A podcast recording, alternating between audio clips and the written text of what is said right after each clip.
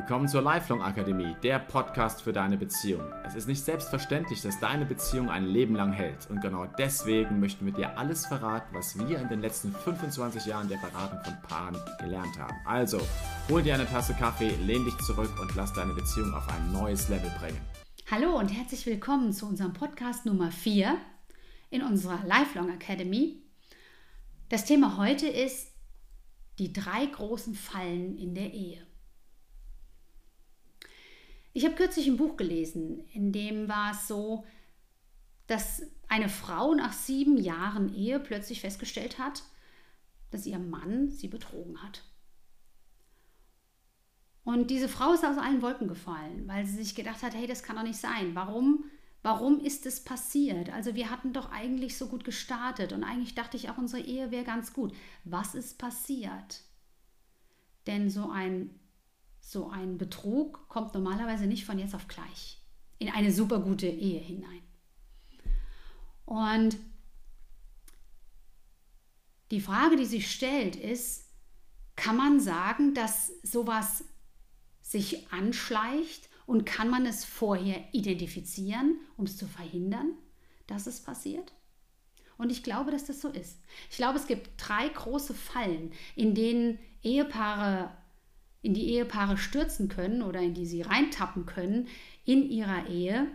Und diese drei großen Fallen, die entstehen auch nicht oder kommen nicht einfach so plötzlich daher, sondern die schleichen sich an. Die Falle Nummer eins ist Sicherheit.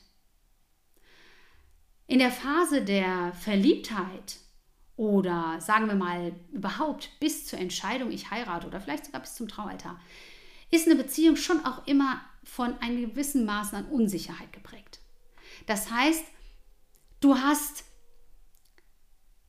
du bist dir nicht sicher, du bist dir nicht sicher, ob dein Partner dich wirklich liebt. Du bist dir nicht sicher, liebe ich meinen Partner wirklich? Du bist dir nicht sicher, ist es der Richtige fürs Leben? Du bist dir nicht sicher, kann mein Partner auch mit meinen Fehlern leben? Du bist dir nicht sicher, kann ich mit meinem Partner auch dauerhaft glücklich werden, auch noch in 30, 40 Jahren und so weiter. Bei jedem Streit kommt so eine gewisse Unsicherheit auf, wo ich so ich das Gefühl habe, okay, hoffentlich war das jetzt nicht der Tropfen, der das fast zum Überlaufen gebracht hat und wir trennen uns. Wenn ich mich dann entscheide zu heiraten, dann habe ich eine andere Situation. Wir kommen in eine Form von Sicherheit. Und das ist gut. Das ist gut. Jeder von den beiden kann sich jetzt in gewissem Maß fallen lassen. Er darf so sein, wie er ist, weil er sich so geliebt fühlt, wie er ist. Und das ist gut. Aber was diese Sicherheit bringen kann, ist die Gefahr, dass ich mich zu sicher fühle und mich nicht mehr bemühe. Das heißt, der Partner beispielsweise, der Mann beispielsweise, ähm, stürzt sich oft dann verstärkt in Arbeit.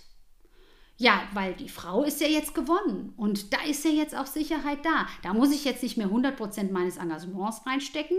Mein Engagement muss jetzt in die Arbeit, in unsere Zukunft, in die Karriere.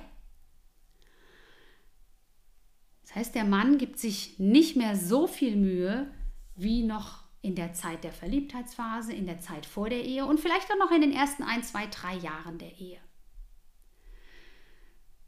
Er unternimmt öfter was mit Freunden, weil er gerne Sport mit den Freunden macht, vielleicht Leistungssport mit den Freunden macht, vielleicht mehr das Hobby mit den Freunden teilt. Und er verbringt zunehmend weniger Zeit mit seinem Ehepartner.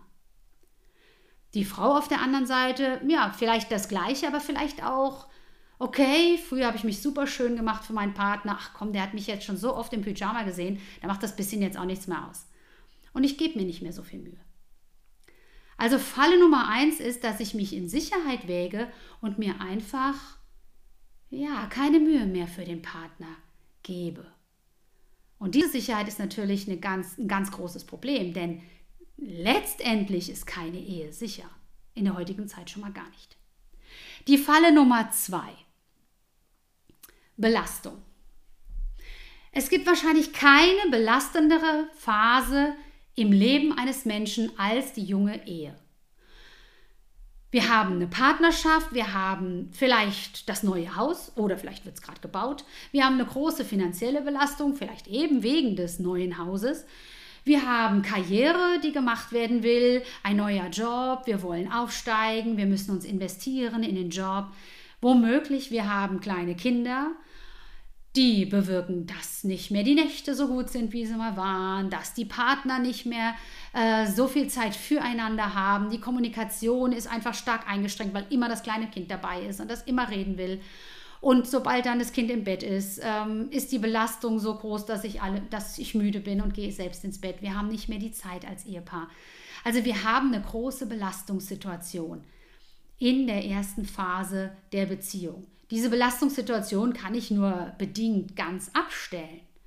Trotzdem, wenn ich mir dessen bewusst werde, dass es so ist, dann passe ich darauf auf, ob ich für die Ehe noch genug Zeit habe oder eben nicht. Also Falle Nummer zwei, zu große Belastung. Was kann ich vielleicht auch vermeiden? Falle Nummer drei, das klassische Auseinanderleben.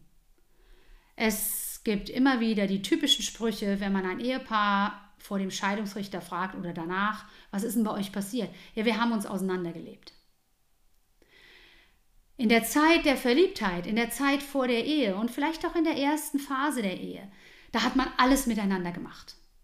Wir haben die gleichen Filme geschaut, wir sind zusammen ins Bett gegangen, wir sind zusammen aufgestanden, wir haben zusammen gegessen, wir haben zusammen unsere Hobbys gepflegt, wir haben zusammen uns neue Hobbys erschlossen. Wir haben alles zusammen gemacht. Und dann, man ist verheiratet. Und nach den ersten Jahren merkt man so, okay, ich würde auch gerne mal was mit meinen Freunden alleine machen. Okay, mein Partner hat jetzt nicht so viel Interesse an Skifahren, ich gehe einfach allein Skifahren.